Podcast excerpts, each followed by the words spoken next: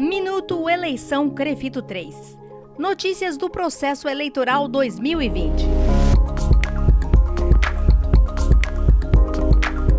Para o processo eleitoral 2020 do Crefito 3, foram habilitadas duas chapas que concorrerão ao mandato da gestão 2020-2024 do Conselho de São Paulo. Mas quem pode se candidatar? Quem pode montar uma chapa para concorrer às eleições dos Crefitos?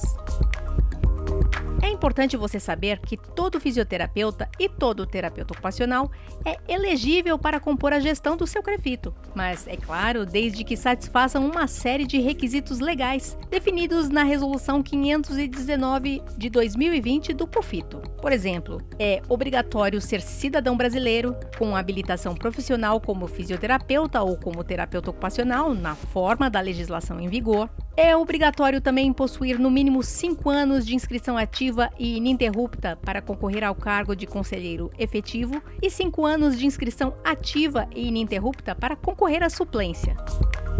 É obrigatória ainda a inexistência de sentença condenatória transitada em julgado por crime contra o fisco e ou ato de improbidade administrativa na administração pública direta e indireta ou na prestação de serviço nas entidades públicas. Também é determinado que o candidato da chapa não seja ou não tenha sido empregado do COFITO ou de qualquer CREFITO nos dois anos anteriores ao início do processo eleitoral, entre outras exigências.